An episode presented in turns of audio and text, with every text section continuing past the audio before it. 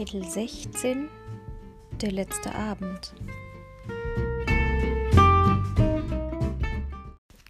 Am Abend war alles vorbereitet für Luises Geburtstag, Dankes, Abschieds, Sommerfest. Am Eingang brannten Fackeln, Kerzen funkelten überall in Windlichtern. Wir hatten alle Tische, die wir finden konnten, unter den Bäumen aneinandergestellt. Mit weißen Tischdecken darüber sahen sie aus wie eine einzige lange Tafel. Luan hatte noch ein paar Stühle mitgebracht und Luise beim Kochen geholfen. Sam und ich waren bereits am Vormittag mit einem Leiterwagen auf den Markt einkaufen gefahren.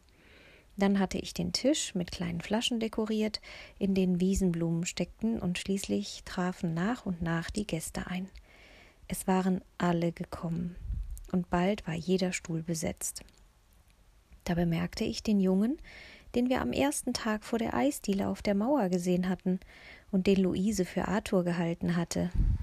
Arthur winkte ihn zu sich. Jean-Pierre, komm her. Der Junge kam schüchtern näher, und Arthur wandte sich an mich. Das ist Jean-Pierre, mein Enkelsohn. Ich glaube, ich, ihr habt euch schon einmal gesehen, habe ich recht? Ich nickte. Schüchtern gaben wir uns die Hand. Ich mochte ihn auf Anhieb. Er hatte riesige, schöne weiße Zähne, und wenn er lachte, konnte man zwei Grübchen auf seinen Wangen erkennen. Arthur sorgte dafür, dass Jean-Pierre einen Platz neben mir bekam, und da saßen wir dann den ganzen Abend. Wir unterhielten uns mit Händen und Füßen, da er kein Wort Deutsch und ich ja kein Wort Französisch konnte. Aber trotzdem verstanden wir uns und spielten uns gegenseitig Witze vor, über die wir laut lachen mussten. Bist du verliebt? fragte auf einmal Sam und hatte sich zu mir rübergebeugt. Ich dachte immer, du liebst mich, Gretchen. Mich und sonst niemanden. Er zog einen Schmollmund und ich boxte ihm in die Seite.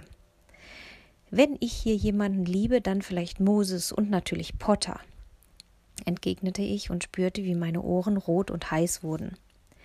Wir aßen und lachten, Kinder spielten in der Wiese Fangen, und als Luan mit einer Geburtstagstorte aus dem Haus kam, erhoben alle ihr Glas und sangen Joyeux anniversaire, Joyeux anniversaire, Joyeux anniversaire, Louise, Joyeux anniversaire. Es war Happy Birthday auf Französisch. Einer der Handwerker hatte eine Ziehharmonika herausgeholt und begleitete den Gesang. Als das Lied fertig war, jubelten alle und Luise prostete in die Runde. Meine lieben Freunde, würde man Glück angeln können, müsste ich jedoch nicht mehr am Fluss stehen, denn mein Glück könnte ich gar nicht mehr aus dem Wasser ziehen. Manchmal denkt man, man befindet sich in einer Sackgasse und es geht nicht weiter. Aber dann kommt jemand, nimmt einen an der Hand und da öffnet sich in dieser Sackgasse eine kleine, eine klitzekleine Tür und dahinter wartet das ganz große Leben. Und diesem Leben ist es völlig egal, ob man zehn Jahre alt ist oder ein paar Jährchen älter. Es steht da, bereit und wartet auf einen. Dann suchten ihre Augen die meinen und sie fuhr fort. Liebe Greta, die letzten drei Wochen gehören zu den aufregendsten meines Lebens. Und ich danke dir, dass du so mutig warst und mich einfach entführt hast. Und darum erhebe ich mein Glas und trinke auf dich auf das mutigste Mädchen, das ich kenne. Nun streckten alle ihre Gläser in die Höhe, und auch wenn viele vielleicht nicht verstanden hatten, worum es in Luises Rede ging, alle sahen mich lächelnd an und riefen Auf Greta. Erneut wurden meine Ohren heiß, aber es war mittlerweile so dunkel, dass ich hoffte, niemand würde es bemerken. Den ganzen Abend wurde weitergefeiert, gesungen und sogar getanzt. Es war ein rauschendes Fest, und ich wünschte mir, es würde niemals zu Ende gehen.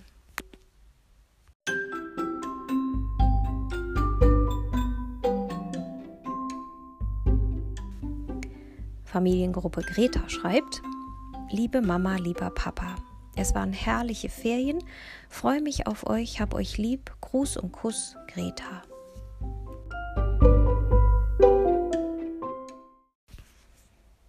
Doch alles hatte mal ein Ende, und ehe ich es mich versah, stand ich mit gepacktem Koffer, Rucksack und einer neuen Tasche für die neuen Klamotten im Hof. René nahm mir das Gepäck ab und verstaute es im Wagen.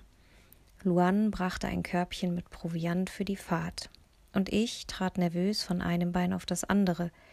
Sam mit Potter im Arm, Moses mit traurigem Blick, Arthur, Luan und Jean-Pierre, alle waren gekommen, um mich zu verabschieden. Ich drückte Potter an mich, umarmte Moses, schlug bei Jean-Pierre ein, holte mir einen Kuss von Luan und eine Umarmung von Arthur ab, und dann stand ich vor Sam. Er war mir in den drei Wochen sehr ans Herz gewachsen, eben genau wie ein großer Bruder, den ich mir schon immer gewünscht hatte. Du bist ein ziemlich cooles Mädchen, Gretchen, muss ich echt zugeben, sagte er, und dann nahm er mich in den Arm.